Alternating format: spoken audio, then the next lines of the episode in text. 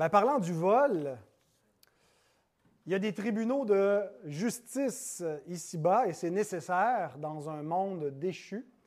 Euh, dans chaque, euh, il y a différents degrés de tribunal. Chez nous, on a un tribunal, ça s'appelle le tribunal de papa et maman, qui doit souvent arbitrer entre les enfants. L'Église est un tribunal aussi.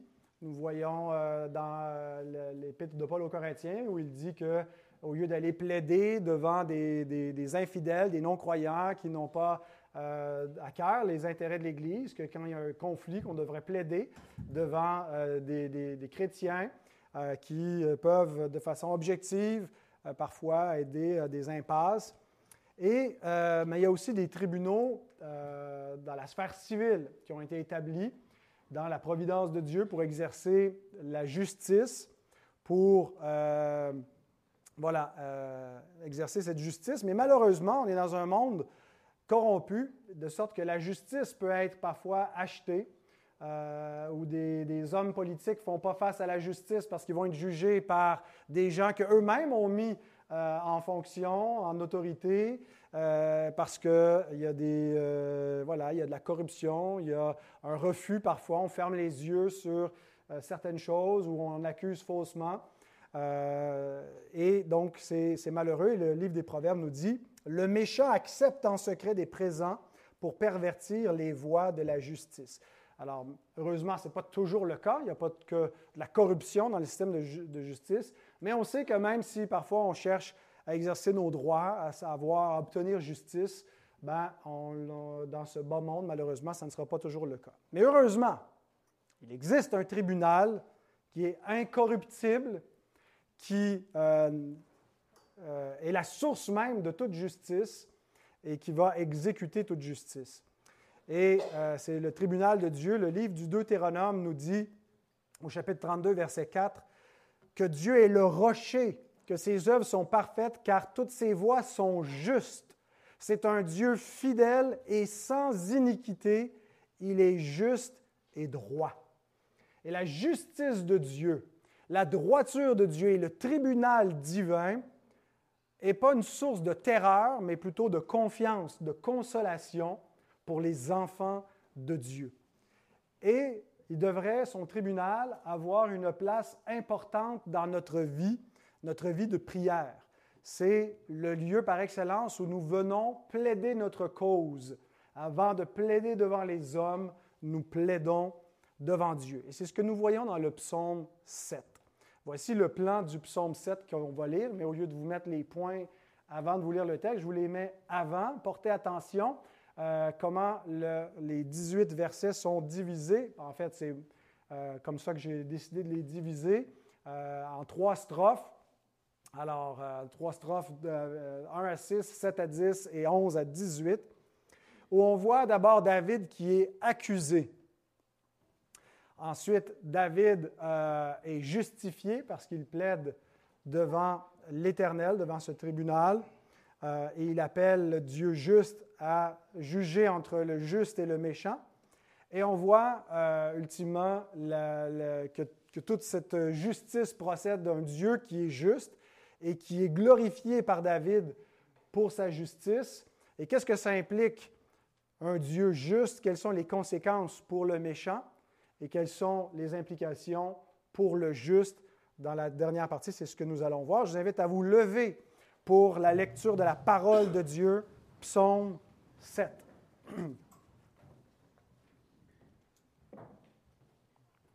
Complainte de David chantée à l'Éternel au sujet de couches benjamites. Éternel mon Dieu, je cherche en toi mon refuge. Sauve-moi de tous mes persécuteurs et délivre-moi, afin qu'ils ne me déchirent pas comme un lion qui dévore sans que personne ne vienne au secours. Éternel mon Dieu, si j'ai fait cela, s'il y a de l'iniquité dans mes mains, si j'ai rendu le mal à celui qui était paisible envers moi, si j'ai dépouillé celui qui m'opprimait sans cause, que l'ennemi me poursuive et m'atteigne, qu'il foule à terre ma vie et qu'il couche ma gloire dans la poussière, pose Lève-toi, ô Éternel, dans ta colère. Lève-toi contre la fureur de mes adversaires. Réveille-toi pour me secourir. ordonne un jugement, que l'assemblée des peuples t'environne, monte au-dessus d'elle vers les lieux élevés. L'Éternel juge les peuples. Rends-moi justice, ô Éternel, selon mon droit et selon mon innocence. Mets un terme à la malice des méchants et affermis le juste, toi qui sondes les cœurs et les reins, Dieu juste. Mon bouclier est en Dieu, qui sauve ceux dont le cœur est droit. Dieu est un juste juge. Dieu s'irrite en tout temps. Si le méchant ne se convertit pas, il aiguise son glaive, il bande son arc et il vise. Il dirige sur lui des traits meurtriers. Il rend ses flèches brûlantes. Voici, le méchant prépare le mal. Il conçoit l'iniquité et il enfante le néant. Il ouvre une fosse, il la creuse et il tombe dans la fosse qu'il a faite. Son iniquité retombe sur sa tête et sa violence redescend sur son front. Je louerai l'Éternel à cause de sa justice. Je chanterai le nom de l'Éternel du Très-Haut. Seigneur éternel, comme David, nous nous approchons ce matin du tribunal de ta justice, mais aussi du trône de ta miséricorde. Seigneur, parce que auprès de toi, voici tout ce que nous trouvons. Un Dieu miséricordieux et aussi un Dieu juste. Seigneur, nous vivons dans un monde rempli d'injustice et nous devons confesser que nous-mêmes, nous sommes injustes par notre conduite, par notre jugement, par nos propos, par nos pensées, par euh, notre partialité. Et Seigneur, nous nous, nous euh, accusons nous-mêmes pour nous repentir et d'obtenir miséricorde. Mais Seigneur, nous voulons te bénir ce matin parce que parmi toute l'injustice des hommes et le fait que même les tribunaux de justice ne sont pas toujours justes, mais parfois sont complices du mal, nous savons qu'il y a un tribunal, Seigneur, où nous pouvons plaider, être entendus, et qu'aucune injustice, aucune corruption ne peut subsister et aucun mal ne sera justifié, Seigneur, puisque tu vas exécuter pleinement la justice sur la terre, Seigneur, maintenant et au jugement final. Seigneur, aide-nous ce matin à comprendre un peu plus le, fonctionnement de ta justice, à, savoir nous-mêmes nous emparer et à imiter David lorsque nous sommes euh, mis en cause pour venir plaider et apprendre à, nous attendre à toi, Seigneur. Et ouvre nos yeux, notre intelligence euh, ce matin face à, tous les enjeux euh, temporels, mais aussi éternels qui nous sont présentés dans ce texte de ta parole, Seigneur. Bénis ta parole prêchée, ô Dieu, au nom de Christ. Amen. Vous pouvez vous asseoir.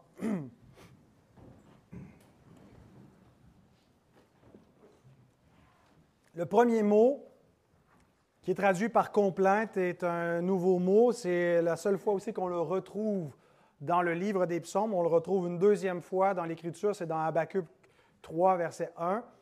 Le mot shigayon en hébreu, mais qui, selon certains, viendrait de l'arabe shaga, qui voudrait dire être anxieux ou affligé, qui est traduit par complainte.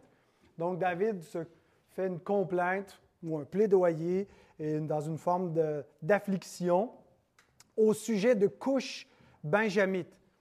Alors, qui est couche? Il n'y a personne dans les récits, dans les narratifs euh, de la vie de David qui correspond exactement à ce nom. Alors, c'est peut-être euh, quelqu'un qui était de ce nom qui est inconnu ou un surnom euh, qui est donné. Il y a quelques candidats qui sont retenus parmi les commentateurs bibliques.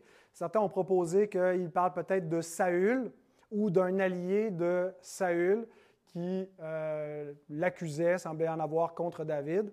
D'autres ont dit c'est peut-être Achitophel pendant la fuite de euh, David, qui, était un des conseillers de David, qui s'est rallié à son fils Absalom, euh, qui va éventuellement se suicider lorsque ses conseils ne seront pas euh, écoutés, qui sent que les choses vont se retourner contre lui, et qui est un peu comme un Judas pour faire la transposition entre les souffrances de, David et, celles de Christ, et où il y a un traître qui lève le talon parmi ses intimes. D'autres ont dit c'est peut-être Couchi parce qu'il y a une assonance entre couche et couchi. Et couchi, on le voit dans 2 Samuel 18, 20 à 32, c'est celui qui voulait aller porter la nouvelle que le fils de David, Absalom, avait été euh, mis à mort. Et euh, les, proches de David disent c'est pas une bonne idée, euh, tu ne devrais pas faire cela. Mais donc, mis à part le nom, il semble être moins un candidat qui correspond. celui qui me semble être le candidat qui, dans, les, dans, les, récits euh, de la, vie de David, qui correspond le plus, c'est Chiméi. Et on le retrouve dans 2 Samuel 16, 5 à 13. Euh, pourquoi est-ce que je pense que c'est celui qui correspond le mieux? Un, parce qu'il intervient pendant cet épisode de fuite devant Absalom. Et ce que nous voyons, c'est que depuis le psaume 3, tous les psaumes successifs semblent avoir été écrits dans ce contexte de la révolte d'Absalom, incluant le psaume 7, à mon avis, et le, psaume 3, donc, est introduit par cette, euh, précision euh, historique. Et même le psaume 1 et 2, euh, qui sont plus une introduction au psautier, mais euh, semble être aussi un peu en réponse, surtout le psaume 2, où il y a de, l'agitation dans le psaume 2, les nations qui se rebellent contre l'Éternel et contre son oin. Et parmi les rebelles, ben, il y a Absalom. Et donc, Chiméi intervient pendant cette période, et le psaume 7 semble être dans la période de la fuite de David devant Absalom. deuxième raison, ben, parce que Chiméi est benjamite, il est de la famille de Saül, euh, et donc, euh, couche benjamite, chiméi benjamite. Et troisième raison, euh, l'expression qui est traduite dans nos textes au sujet de couche, le mot au sujet d'abord, d'avoir en hébreu, ça, peut, ça, réfère à la chose ou la parole de. Et donc, on pourrait rendre la traduction, au lieu de dire au sujet de couche, à l'occasion des paroles de couche benjamite. Et donc, et c'est justement les paroles d'accusation de Chiméi qui euh, semblent être le, plus pertinent pour comprendre le, contexte d'accusation, auquel le psaume 7, et c'est la quatrième raison, la, réponse qu'on retrouve dans le psaume 7 semble bien se marier avec l'accusation de Chiméi que euh, nous pouvons lire dans 2 Samuel 16, versets 5 à 8. Lisons euh, cet épisode. Alors, je vais le prendre. On n'a pas une certitude absolue que c'est euh, vraiment Chiméi qui est dans l'arrière-plan, mais on va faire comme si. D'accord? David était arrivé jusqu'à Bachurim, et voici, il sortit de là un homme de la famille et de la maison de Saül, nommé Chiméi, fils de Guéra. Il s'avança en prononçant des malédictions, et il jeta des pierres à David et à tous les serviteurs du roi David, tandis que tout le peuple et tous les hommes vaillants étaient à la droite et à la gauche du roi. Chiméi parlait ainsi en le maudissant. Va-t'en, va-t'en, homme de sang, méchant homme. L'Éternel fait retomber sur toi tout le sang de la maison de Saül dont tu occupais le trône. Et l'Éternel a livré le royaume entre les mains d'Absalom, ton fils, et te voilà malheureux, comme tu le mérites, car tu es un homme de sang. C'est complètement euh, invraisemblable qu'un homme comme Chiméi vienne comme ça insulter le roi, lui lancer des pierres à ces hommes armés euh, à quoi il s'attendait. C'est assez étonnant. Et que David se laisse maudire de cette façon-là. Il va, dire à ses, ses, serviteurs qui veulent justement le zigouiller non, euh, si l'Éternel lui a dit de maudire, laissez-le me maudire. Peut-être que Dieu va prendre pitié de moi. Euh, bon, éventuellement, David va faire retomber par Salomon euh, les conséquences de, ses paroles sur lui.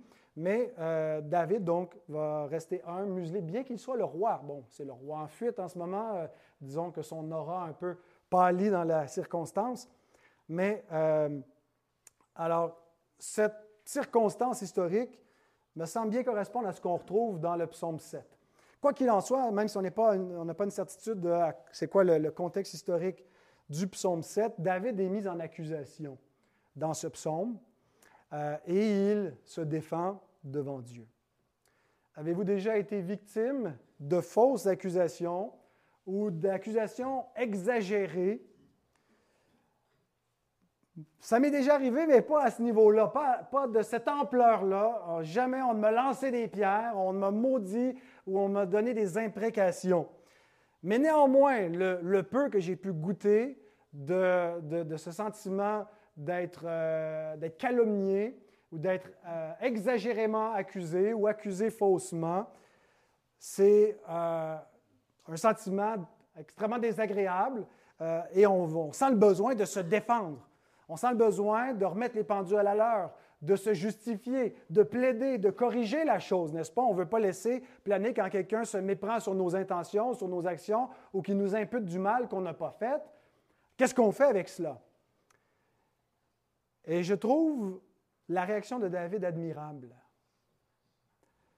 Parce qu'il ne cherche pas premièrement à sauver son honneur devant les hommes. Il ne cherche pas à plaider devant les hommes, mais il apporte sa cause devant le tribunal divin. Et ça devrait être notre réflexe. Je sais que ce n'est pas mon réflexe. Mon réflexe, c'est de, de, de, me justifier rapidement ou de, de, répondre, euh, de corriger. Je ne voudrais surtout pas que quelqu'un pense du mal de moi. Mais David le laisse, laisse les hommes penser du mal de lui. Il est surtout soucieux de ce que Dieu pense de lui. Et j'aspire à être libéré de ce que les gens pensent de moi. J'admire les gens qui euh, ont cette espèce d'indépendance d'esprit. Vous pouvez penser tout ce que vous voulez, vous dire tout ce que vous voulez sur moi, et ça ne semble pas les affecter. Euh, ils avancent et ils font ce qu'ils ont à faire. Euh, bon, il y en a parfois, c'est avec une, attitude, peut-être une sorte d'indifférence exagérée qui les amène à une, arrogance où ils envoient promener tout le monde. Je pense que c'est bien d'avoir un certain souci aussi de notre réputation. mais on devrait avoir ce même réflexe de venir devant Dieu, devant le tribunal, où il n'y a pas de mensonge qui subsiste, où la calomnie est exposée pour ce qu'elle est, une calomnie. Elle est mise en lumière. Et on devrait donc avoir ce réflexe de ne pas chercher, premièrement, à justifier devant les hommes, mais à venir devant Dieu parce que Parfois, il arrive qu'on est accusé et qu'il y a une partie de l'accusation qui est vraie ou la totalité. Et notre réflexe, c'est plutôt de, se défendre, de se justifier, de contre-attaquer, alors que souvent on devrait s'examiner. Et le tribunal de Dieu, ben, c'est l'endroit par excellence pour venir, parce que s'il y a des fausses accusations, bien, viens, les donner à Dieu, mais a des, as des choses à te reprocher, ben, ce n'est pas devant les hommes que tu vas être porté à le faire premièrement. On est orgueilleux devant les hommes mais devant Dieu, on est plus porté à s'humilier, à se repentir si on a des choses à corriger. La Bible d'études de, théologie biblique euh, de NIV écrit ceci. Ici et tout au long de ce psaume, en fait, dans tout le psautier, David ne déclare jamais son intention d'exercer sa vengeance personnelle et privée. Il demande toujours à Dieu de le faire. Pourtant, David avait les moyens et c'était commun dans le Proche-Orient ancien de ne euh, pas laisser des, des, ennemis discourir contre, euh, contre soi si on est l'autorité, si on est le roi. David se venge pas lui-même. David vient toujours plaider devant Dieu, bien qu'il soit le roi, bien qu'il possède l'autorité pour euh, punir ses adversaires. Et comme pour David, le tribunal de Dieu devrait être le réconfort de l'enfant de Dieu, devrait être le lieu de confiance, devrait être là où on a beau être accusé dans le monde, calomnié, je sais que devant Dieu, mon Père, il sait qui je suis. Euh, c'est sa justification, c'est son, euh, son avis qui m'importe. Et on voit comment dans le, dans le verset 2, ce tribunal est le refuge de David. Éternel mon Dieu, je cherche en toi mon refuge. Sauve-moi de tous mes persécuteurs et délivre-moi. Les accusations dont il est objet sont une attaque terrible que David compare à un lion, au verset 3, qui dévore sans que personne puisse secourir. David euh, était coutumier de, cette scène-là. Hein. On voit un, lion et lui-même dit que quand, il était berger, euh, si un lion ou un ours attaquait son troupeau, euh, il s'emparait d'une bête, ben, il la délivrait de sa gueule, il se battait avec le lion, avec l'ours. Alors, il semble qu'il y a des exceptions que, que on puisse délivrer une, une proie d'un lion, mais c'est plutôt rare. Qui osera aller arracher un lion sa proie? Et David compare la calomnie, cet effet-là. Et souvent, les gens, donc, quand se font calomnier, il n'y a personne parfois qui va, euh, qui va contre-attaquer ou qui va corriger, qui va rectifier, euh, qui va prendre la défense, sauf Yahweh. Il vient devant son Dieu, devant l'éternel Dieu, celui qui peut arracher toute proie de n'importe quel lion rugissant. Et j'aime cette comparaison des accusateurs de David avec un lion qui dévore sans que personne puisse secourir, parce que notre accusateur, le diable, est appelé aussi un lion rugissant. il est appelé aussi notre accusateur, celui qui nous accuse, celui qui, qui rappelle nos péchés, celui qui nous met en accusation, qui rappelle nos fautes. À la différence ici, c'est que David est innocent de ce qui lui est reproché, mais David n'est pas innocent de tout, tout, tout, tout. Il est aussi euh, un pécheur comme nous, et le diable l'accuse euh, lui aussi. Euh, et on a besoin donc de quelqu'un qui nous délivre de ses griffes.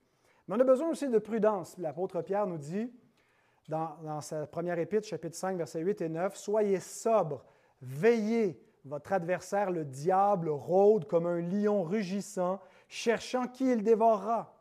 Résistez-lui avec une foi ferme, sachant que les mêmes souffrances sont imposées à vos frères dans le monde. Il y a toutes sortes d'attaques du diable. Ce n'est pas seulement en nous accusant, nous accusant, en rappelant nos anciens péchés, en nous culpabilisant. Euh, des attaques toutes sortes, ça inclut la persécution aussi. Euh, et donc, on est appelé à être sobre, à être prudent, à être sur nos gardes, mais aussi à faire comme David, à venir devant le tribunal de Dieu. Et David, donc, vient devant ce tribunal et on, voit par la formule qu'il utilise que c'est un peu ce qu'il a à l'esprit, cette idée de plaider devant un tribunal, parce qu'il emploie une formule de, serment où il, euh, déclare des imprécations contre lui-même s'il est coupable de ce dont on, l'accuse. Donc, c'est dans les versets 4 à 6 qu'on peut relire. Il dit Éternel mon Dieu, si j'ai fait cela.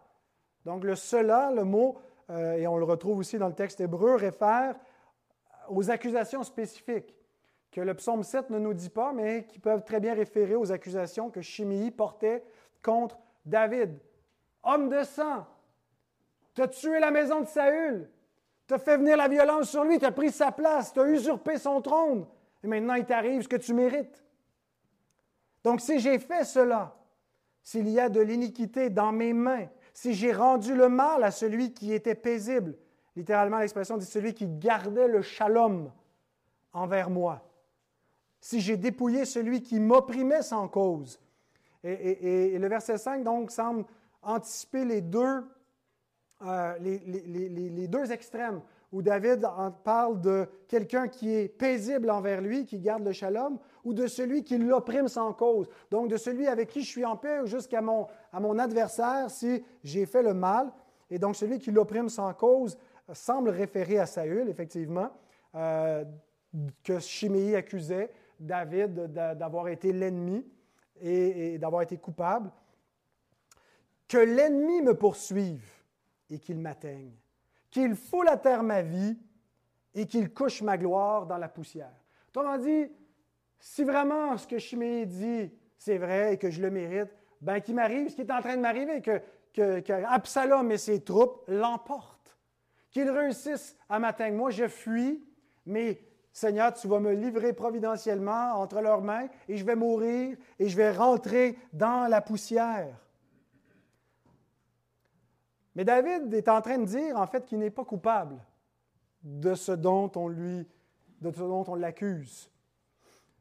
Et on sait que si c'est par rapport à Saül, il n'est pas coupable. Effectivement, en fait, la, conduite de David est plus qu'irréprochable vis-à-vis de, Saül. Saül était son adversaire sans cause. Il lui cherchait ouais, il lui cherchait des, problèmes parce qu'il était jaloux parce qu'il euh, voyait que, David avait une popularité, avait euh, aussi euh, l'onction de Dieu que lui avait perdue.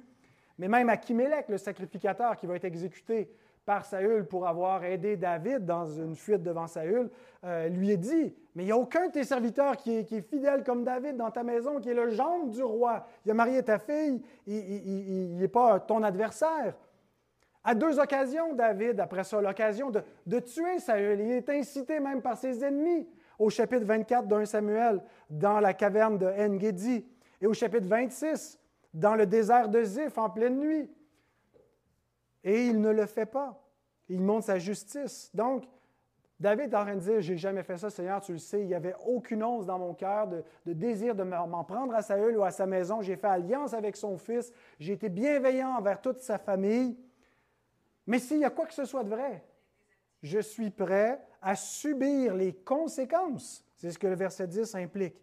Et les conséquences en question, je trouve qu'il y a un intéressant parallèle à faire entre Adam, David et Christ au niveau de la théologie biblique, quand on regarde la terminologie, que l'ennemi me poursuive, qu'il m'atteigne, qu'il foule à terre ma vie, qu'il couche ma gloire dans la poussière. Euh, on sait que les, personnages de l'Ancien Testament souvent sont, sont, une figure de Christ. Et Adam était appelé une figure de Christ dans euh, Romains 5, 14. Il était la figure de celui qui devait venir. David, ben, manifestement, il est une figure de Christ. Donc, ce sont deux euh, types du Christ. Euh, Adam était un fils de Dieu, roi, comme David est fils roi, fils de Dieu, roi, Messie, oint de l'Éternel. Et dans le psaume qui va suivre, le psaume 8, David va rappeler la gloire d'Adam, la gloire royale d'Adam. Qu'est-ce que l'homme, ô Éternel, pour que tu prennes garde à lui, le Fils de l'homme, hein, pour que tu te soucies de lui? Et là, il rappelle comment l'homme et Adam a été placé sur, le trône. Tu l'as fait de peu inférieur à Dieu, tu l'as placé tout de suite en dessous, mais tout le reste, tu l'as mis sous ses pieds. Tu lui as donné cette gloire. Donc, David, dans le psaume qui va suivre, rappelle la gloire qu'Adam a été créé avec cette gloire-là, la gloire que Dieu lui a donnée. Mais sa chute vis-à-vis -vis du diable a entraîné la gloire d'Adam et de l'humanité dans la poussière. Et on lit dans Genèse 3, 19, une des conséquences de la rébellion, de la révolte des hommes, de l'injustice des hommes vis-à-vis de Dieu. Donc, si Dieu trouve de l'iniquité chez son serviteur, la conséquence, c'est qu'il réduit à la poussière. Ce que Dieu dit, il parle d'abord au serpent qui lui fait mordre la poussière, il parle à la femme hein, qui augmente les douleurs de sa, sa grossesse, mais c'est par ce moyen aussi qu'il va amener son Rédempteur. Et il dit à l'homme, c'est à la sueur de ton visage que tu mangeras du pain jusqu'à ce que tu retournes dans la terre d'où tu as été pris, car tu es poussière et tu retourneras dans la poussière. Et donc j'aime ce parallèle où David prend ces catégories de justice, injustice, je suis mis en accusation, et si vraiment j'ai transgressé la loi de Dieu et je suis injuste, je mérite d'être précipité dans la poussière, avec Adam, qui est créé dans la gloire, qui est comme le roi, comme David est le roi, et qui, en ce moment, est en train de mordre la poussière et qui est précipité de son trône. Et David dit, si vraiment c'est parce que je, mérite tout cela, ben, qu'il y ait des, conséquences. Mais pour qu'il y ait une restauration de la gloire et de David, mais de l'homme déchu, ben, il faut qu'il y ait une justification qui intervienne. La justice, David est conscient qu'il ne peut pas obtenir de la part de Dieu sa couronne et son trône à nouveau s'il n'est pas justifié devant le tribunal. Il doit obtenir la justice. Et en fait, on a vraiment une espèce de parabole de notre salut. Nous ne pouvons pas obtenir la gloire éternelle promise. Nous ne pouvons pas entrer dans, dans le paradis promis et obtenir la gloire si on n'a pas une justice, si on n'est pas justifié devant le trône de Dieu. Donc David est mis en accusation et il montre son besoin de justice devant le tribunal divin. Sinon, c'est l'adversaire qui va triompher, qui va précipiter sa vie. Mais c'est exactement ce qui s'est passé pour l'homme. Et il nous montre aussi ce que Christ va faire. Christ, ou plutôt David, est un type du Christ. Et qu'est-ce que le Christ va faire? Il va prendre nos accusations. Nous sommes mis en accusation, le diable nous accuse, avec raison, et Christ va s'abaisser jusque dans la poussière mais afin d'être relevé dans la gloire. Par Dieu, être justifié avec une justice parfaite, la justice qui donne la vie, la vie incorruptible, la vie éternelle. Et ce n'est pas seulement le roi qui en dépend, c'est son peuple. Le roi est un représentant des siens, et donc c'est un peu le, salut des proches de David, mais le salut de ceux qui croient dans le roi, dans son Fils, Christ, qui ont besoin que lui-même soit relevé. Christ est mis en accusation, il est vu comme un imposteur, mais il va être relevé dans la gloire parce qu'il est le juste. Et là, David marque une pause. C'est là, en hébreu, qui est traduit par pause, pour peser l'enjeu de tout cela. Il vient plaider devant l'Éternel, devant celui qui ne peut pas ne pas punir le mal et qui ne peut pas ne pas justifier le juste. Il est accusé, il se présente devant le trône même de Dieu et il plaide sa cause en disant, je suis juste. Et si ce qui l'accusation porte et que je suis trouvé coupable, bien que l'ennemi m'atteigne, qu'il couche ma vie et que ma gloire soit dans la poussière. Ben, dans la deuxième strophe, après la pause, David est justifié. Donc David, pour sa justice, en appelle à l'Éternel même. C'est lui qui le défend. Verset 7. Lève-toi, ô Éternel, dans ta colère. Lève-toi contre la fureur de mes adversaires. Réveille-toi pour me secourir. Ordonne un jugement. Fais entendre ta sentence, ô Dieu. Ordonne ton jugement. Manifeste ta colère face à leur fureur. D'abord, c'est intéressant comment il s'adresse à Dieu. J'ose jamais prier de cette façon-là, dire à Dieu, lève-toi, réveille-toi comme si Dieu dormait. Tu sais, quand on dit ça à quelqu'un, hey, réveille, chose, réveille-toi. David sait très bien que Dieu ne dort pas. D'ailleurs, il l'écrit dans le psaume 121 au verset 4. Il ne sommeille ni ne dort, il ne peut pas dormir. Et Augustin nous aide à comprendre un peu le sens de ce langage. Il emploie une expression humaine et obscure, comme si Dieu était endormi, alors qu'en réalité, il est caché et méconnu dans ses plans secrets. De notre perception, c'est un peu comme si, si Dieu n'était pas là, comme si Dieu n'intervenait pas, comme si Dieu dormait. Hey, tu ne vois pas ce qui se passe, tu ne vois pas les accusations, tu ne vois pas l'injustice.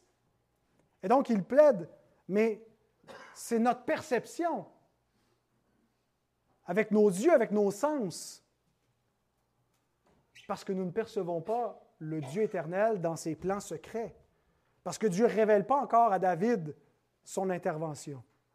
Alors David lui demande de le défendre contre ses adversaires, de lui rendre justice.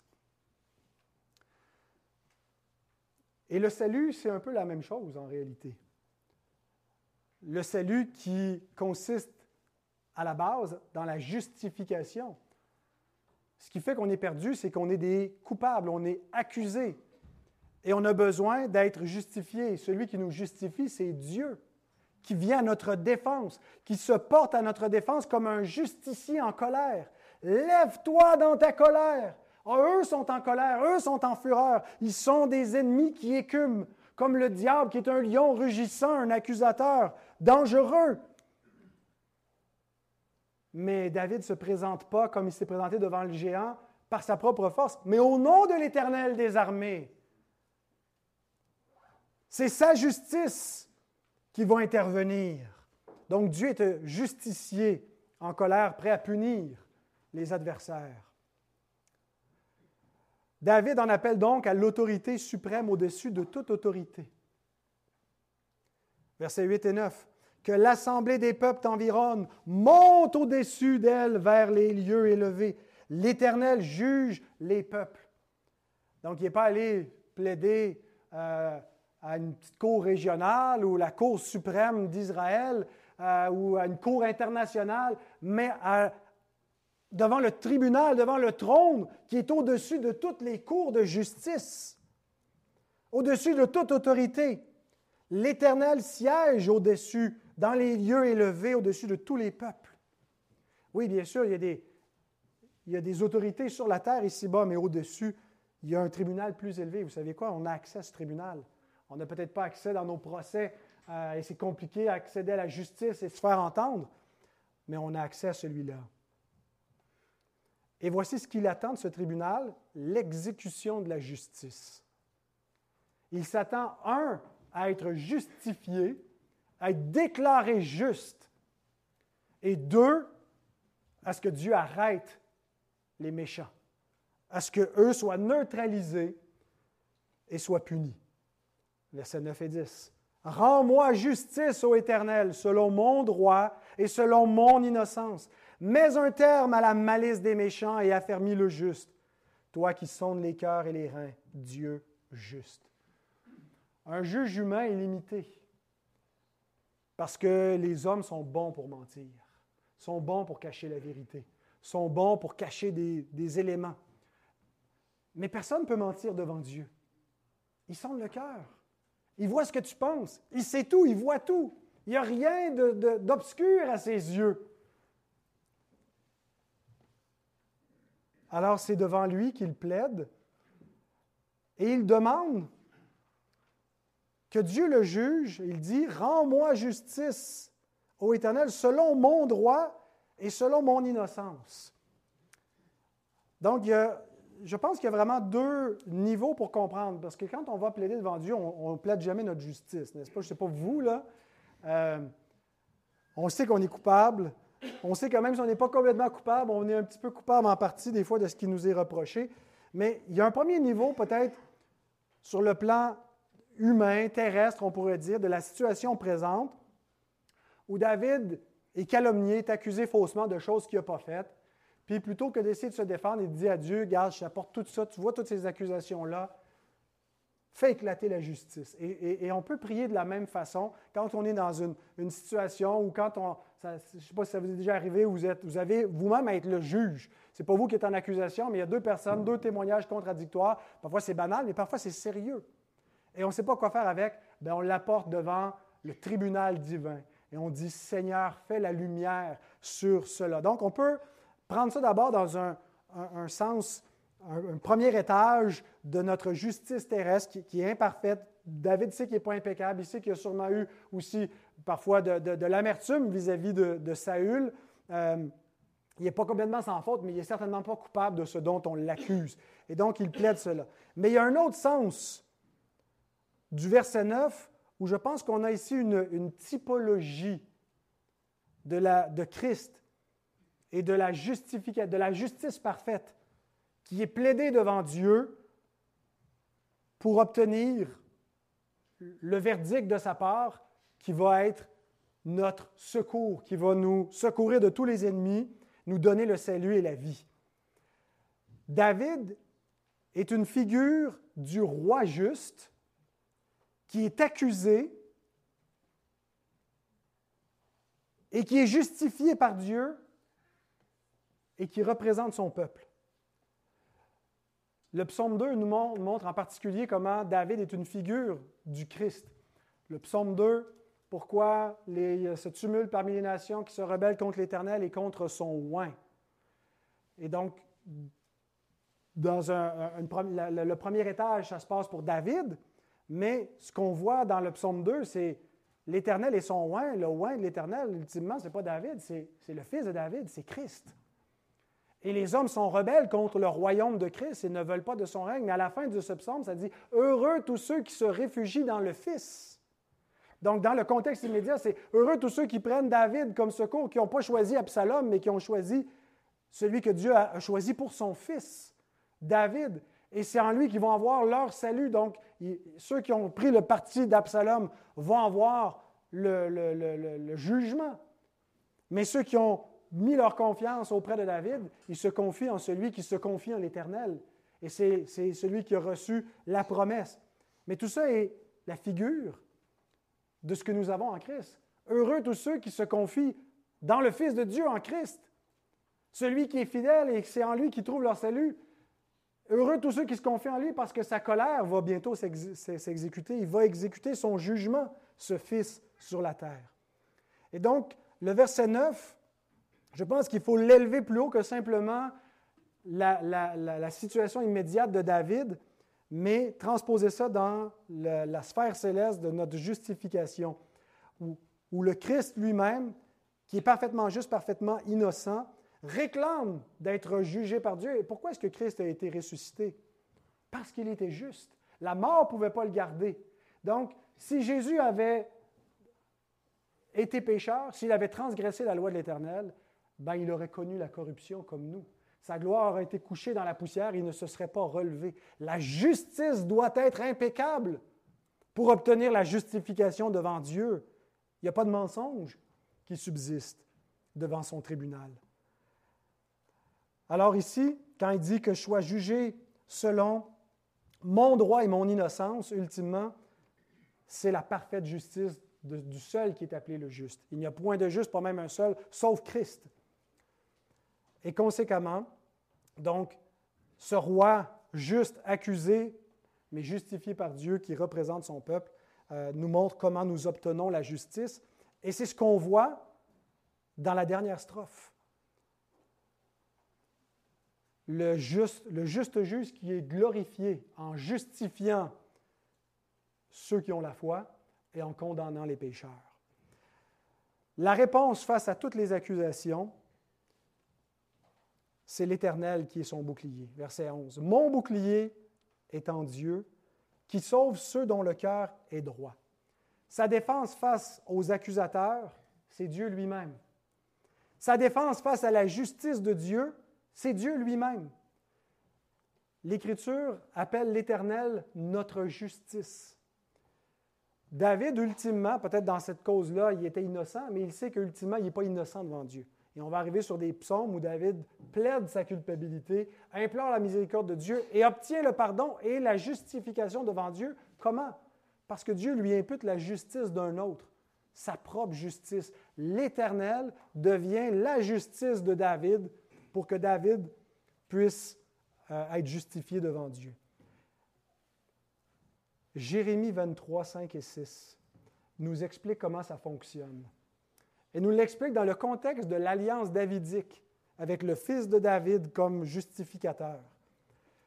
Voici, les jours viennent, dit l'Éternel, où je susciterai à David un germe juste.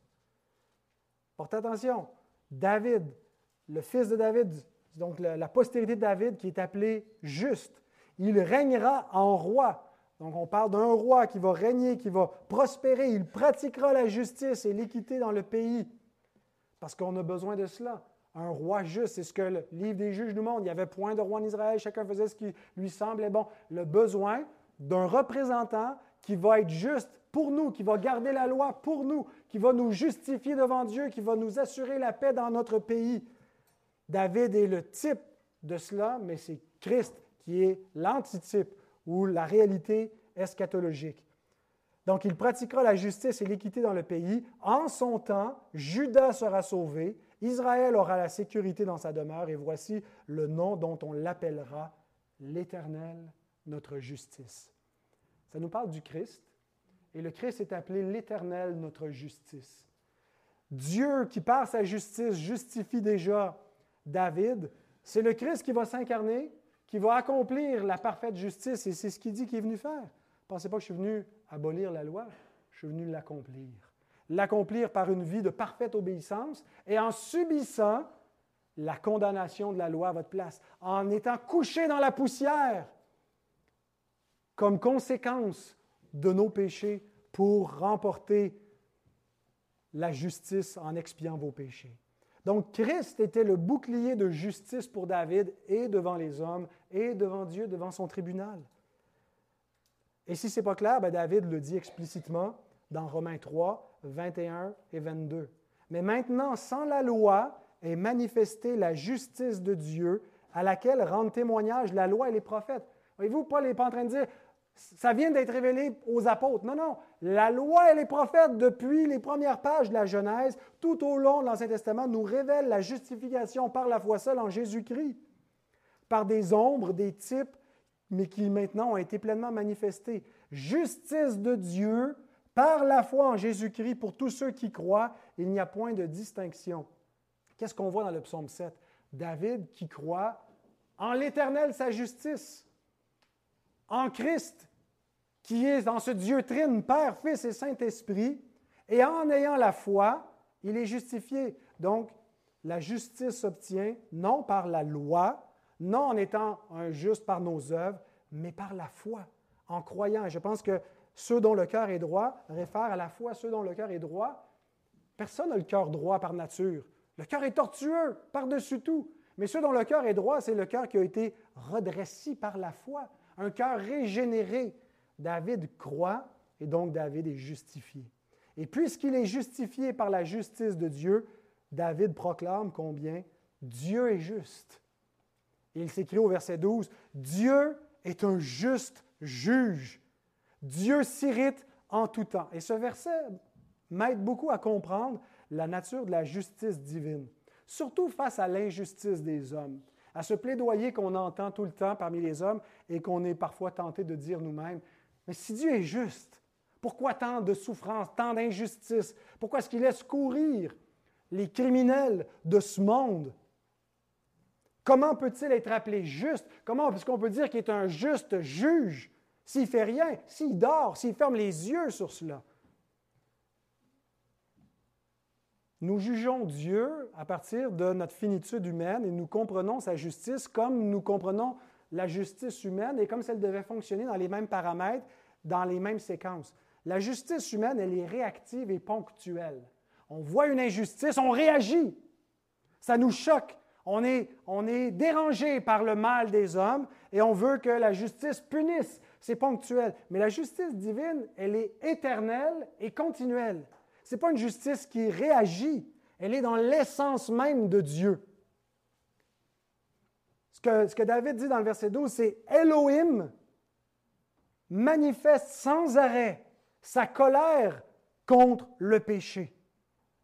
Donc, ce n'est pas quelque chose de ponctuel où Dieu a besoin de, réagir. Dieu n'est pas en train, en ce moment, de faire tomber son jugement parce que Dieu n'est pas dans le temps. Nous, tout est séquentiel, hein, c'est le passé, le présent, le futur, mais Dieu est éternel, il est atemporel. Et donc, Dieu a déjà tout jugé, en quelque sorte, dans, sa réalité divine. Et donc, sa justice n'est pas réactive. Et le fait que Dieu, dans notre temps à nous, n'est pas en train d'exécuter sa justice pour punir le pécheur maintenant, ben un, c'est pour lui donner le temps de, se repentir ou de laisser son iniquité atteindre son terme pour faire venir sa justice. Dieu a un plan secret qu'on ne comprend pas et qu'on doit, en quelque sorte, se fermer la boîte et accepter sa souveraineté et avoir confiance dans sa justice, peu importe les apparences, peu importe ce qui nous, ce qui nous semble dans ce monde, Dieu est juste, est un juste juge qui s'irrite en tout temps, c'est-à-dire que sa, colère contre le mal n'est pas en train de réagir, elle est de toute éternité. C'est ce qu'il est par essence. Ce qui est une très mauvaise nouvelle pour les pécheurs rebelles qui ne se repentent pas. Et c'est là où David conclut avec ce que ça implique, cette justice divine pour les pécheurs, et ce que ça implique pour les justes. Il commence avec les pécheurs, verset 13-14. Si le méchant ne se convertit pas, il aiguise son glaive. Ce n'est pas le méchant qui aiguise son glaive, c'est Dieu qui aiguise son épée.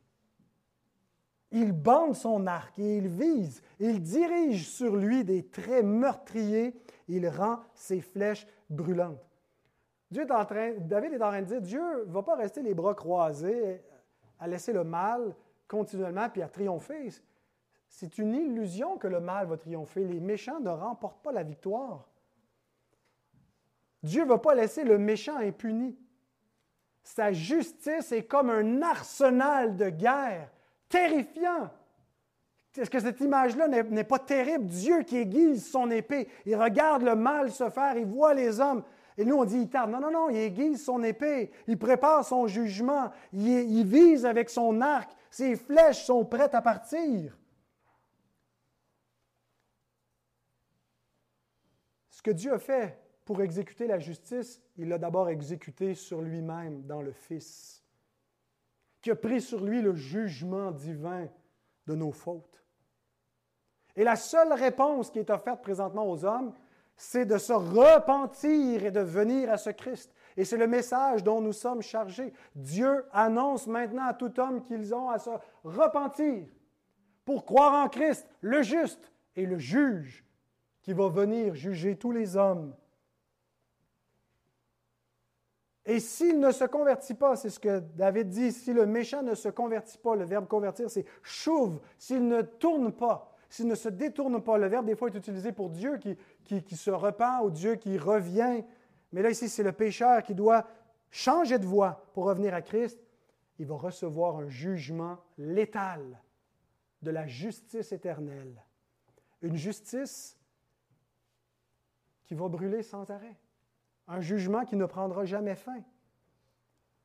Et ce jugement, nous dit le psaume 7, est entièrement juste et mérité. Ah, je sais, quand on pense à l'enfer, surtout si on pense à l'enfer pour nos enfants, on les voit comme des victimes.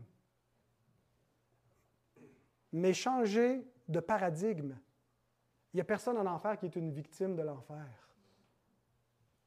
C'est leur propre injustice qui va retomber sur eux. Versets 15 à 17. Je pense qu'il y a des degrés, parce qu'il y a des degrés de malice, il y a des degrés de méchanceté, c'est pourquoi il y aura des degrés correspondants de jugement. Mais ce qui est dit concernant la méchanceté des hommes et le jugement qui les attend, c'est que cela est juste. Voici, le méchant prépare le mal, il conçoit l'iniquité et il enfante le néant. L'expression euh, néant, je pense, aurait été mieux traduit par fausseté. Il enfante le mensonge. Il ouvre une fosse, il la creuse et il tombe dans la fosse qu'il a faite. Son iniquité retombe sur sa tête et sa violence redescend sur son front. Des images très fortes que David emploie, où il nous montre le méchant est enceinte. Il conçoit. Et comme une femme qui est enceinte, il y a un processus de gestation où l'enfant grandit jusqu'au moment où elle accouche et on le voit le méchant est enceinte du mal jusqu'à ce que le péché monte sa laide face. Le, méchant est un fossoyeur qui creuse sa tombe. Il fait des pièges pour que d'autres y tombent, mais il est en train de creuser sa propre tombe.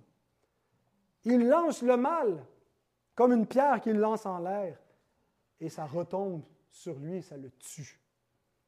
Donc il n'est pas victime du jugement divin, il en est digne mais pour le juste. Et c'est la fin du psaume 7. Face au même Dieu juste, devant le même tribunal de justice, il y a un tout autre sort. Parce qu'il a été justifié, parce qu'il n'est pas un méchant qui continue sur sa voie, mais qu'il a chouve, qu'il s'est repenti et qu'il s'est tourné vers le Fils de Dieu, qui a compris que les, les fautes qu'il a faites sont retombées sur Christ et non pas sur sa tête à lui. Romains 8.1, il n'y a donc maintenant aucune condamnation pour ceux qui sont en Jésus-Christ. Donc, il n'y a plus à craindre devant la justice divine qu'il a obtenue gratuitement par le moyen de la foi et la repentance.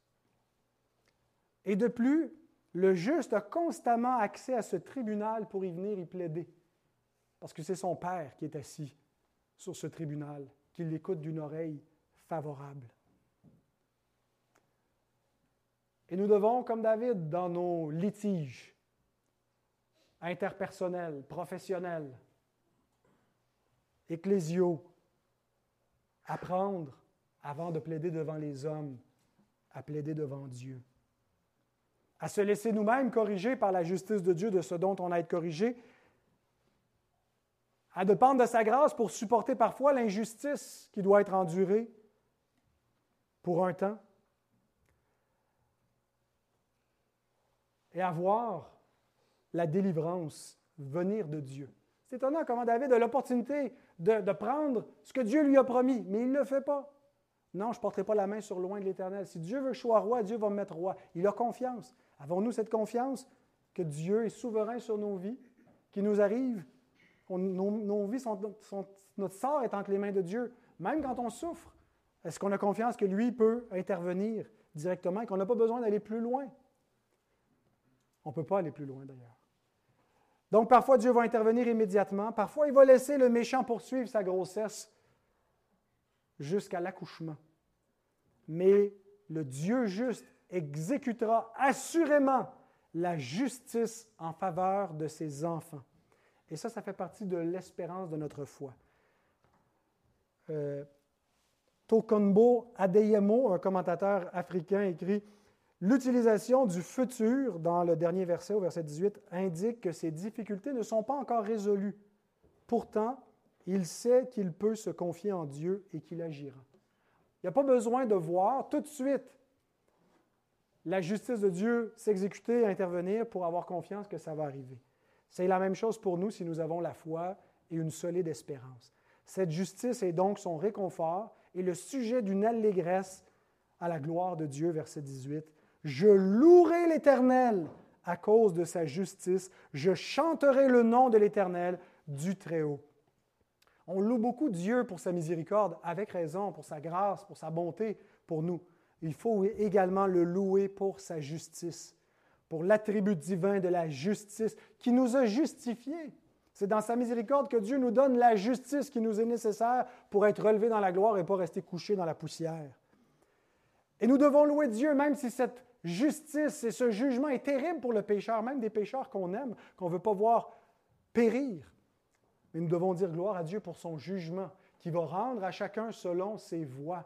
Et on ne doit pas se méfier de Dieu ou penser que Dieu manque d'amour, mais le célébrer, il dit, je le louerai, je le psalmodierai. Je lui fais des psaumes et de la musique, et je l'adore à cause de sa justice.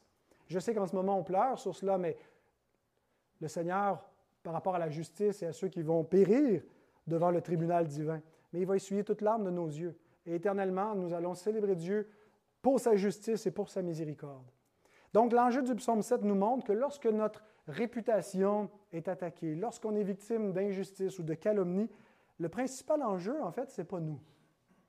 C'est la gloire du Dieu juste. Et c'est vers lui qu'on doit se précipiter. Amen.